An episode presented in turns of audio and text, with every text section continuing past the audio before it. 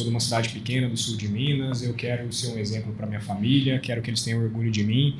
Nem prestei vestibular em Minas, vim fazer direto em São Paulo, é, porque aquilo para mim era importante.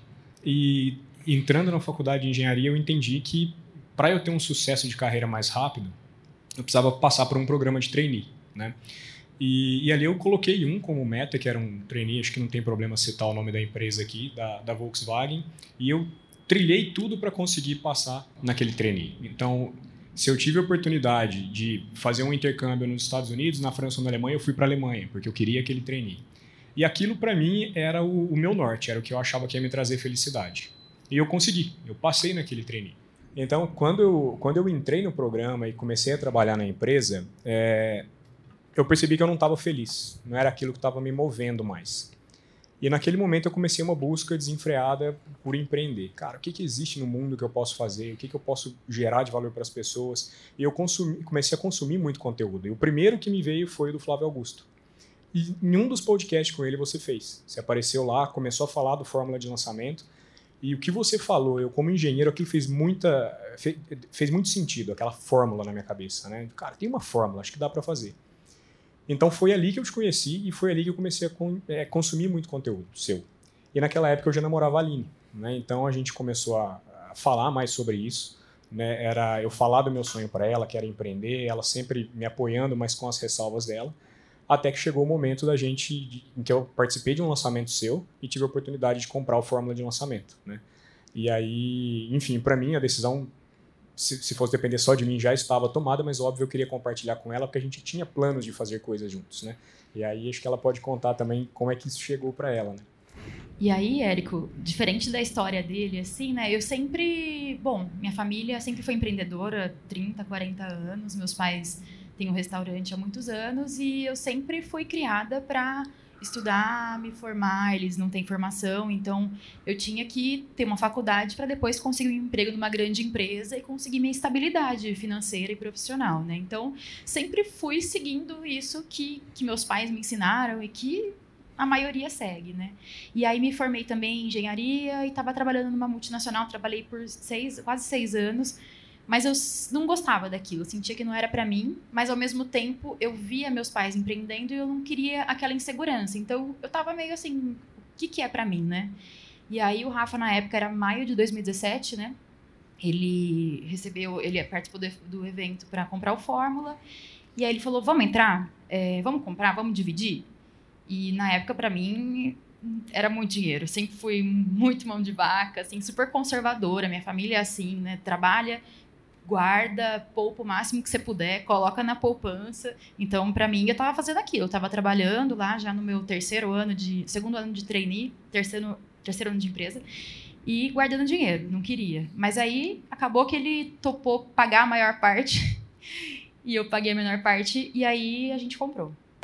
Sem produto, acho que isso é importante falar. A gente tinha uma vaga ideia do que lançar. Naquela época era minha mãe, que ela trabalha com artesanato, com crochê, inclusive ela também ajudou a gente a entrar, bancou uma parte também. A gente falou: ah, vamos te colocar no meio, a gente não sabe o que vai lançar, não sabe se vai dar certo, mas a gente tá. Mas a gente vai gastar. A gente vai gastar. mãe é mãe, hein? vamos lançar a mãe, galera. E, e, não foi com ela que deu certo. Né? Então a gente rascunhou os lançamentos lá, tentou e, cara, não, não vingava, não deu certo. Até que chegou um momento que a gente falou assim: olha, vamos tentar encontrar alguém que, que tenha já uma mínima autoridade que seja. E aí a gente começou a mapear algumas pessoas e, e me veio um amigo meu de infância, que inclusive está assistindo a gente, o Renan, né? E ele tinha uma audiência, não era uma audiência ainda muito grande. Naquela época, ele não tinha muita instrução ainda de marketing, tinha aquela questão de ah, comprar seguidor, aquela coisa. E ele topou, falou assim, cara, vamos. E desde então a gente começou a lançar com ele, é, isso em 2000 e, 2018. Foi em 18, né? Eu é, dei um já pulinho. Era começo de 2018. Mas as coisas não andavam, né? A gente tentava, tentava lançar. Foi em 2018 que o nosso maior lançamento foi de 12 mil. Foi. A gente fez três lançamentos naquele ano. E assim, a gente. Ok, a gente investia pouco e faturou no máximo 12 mil. Não era ruim, só que a gente não conseguia crescer, a gente não conseguia ver o que estava errando no lançamento. E a gente começou a achar que o Fórmula não, não, não funcionava pra gente, pro nosso nicho, a gente começou a acreditar que o Expert não era para lançamento, que ele era melhor só no físico. E a gente foi deixando, foi deixando.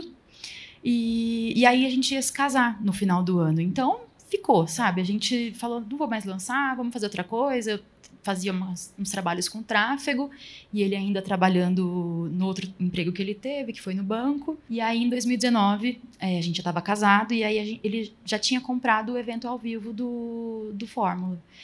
E só que eu estava desacreditada, né, na Fórmula. A gente tinha feito esses lançamentos, não tinha resultado, não conseguia crescer e cadê minha independência financeira? Não tô vendo isso aqui, tava quase procurando emprego de novo já. E aí eu falei, vamos, né, pro evento fazer o quê? Mas eu fui super desanimada. Eu fui só porque ele tinha comprado e pagou lá. E eu falei, então vamos. Aí a gente foi pro evento, né? O primeiro dia foi incrível. Foi igual, a gente assiste, a gente participa de todos os eventos ao vivo que você faz. Ontem a gente ficou até tarde assistindo também, mesmo tendo que acordar cedo para vir hoje. Foi a mesma coisa, intenso, aquela energia e tudo fazendo muito sentido, né? E, e teve uma frase que acho que foi a primeira, você usa muito ela hoje, mas foi o primeiro evento que você falou, que pequenos ajustes movem grandes portas.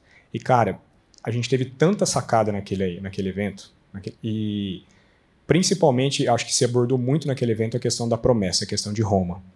E eu olhava para a Aline e falava assim: tá nítido para mim o que, que a gente tem que fazer. Cara, a gente tá, tá aqui, é isso.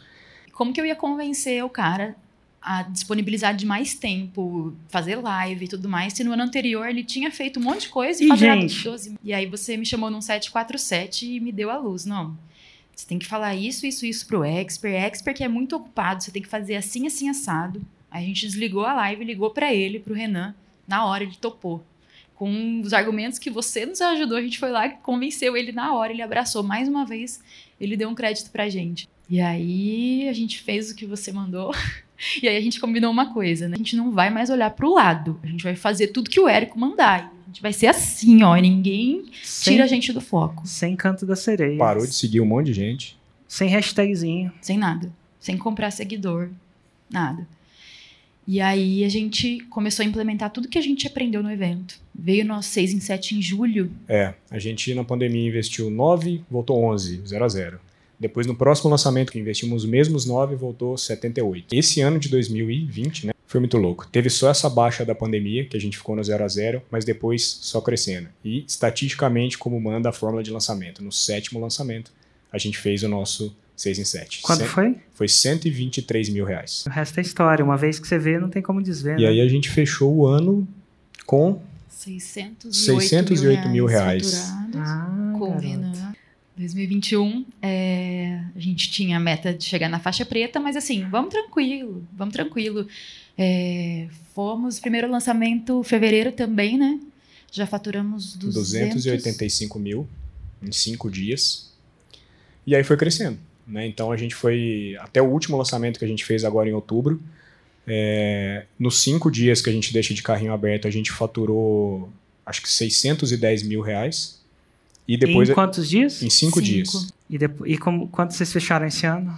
E aí deu 2 milhões e 200 mil.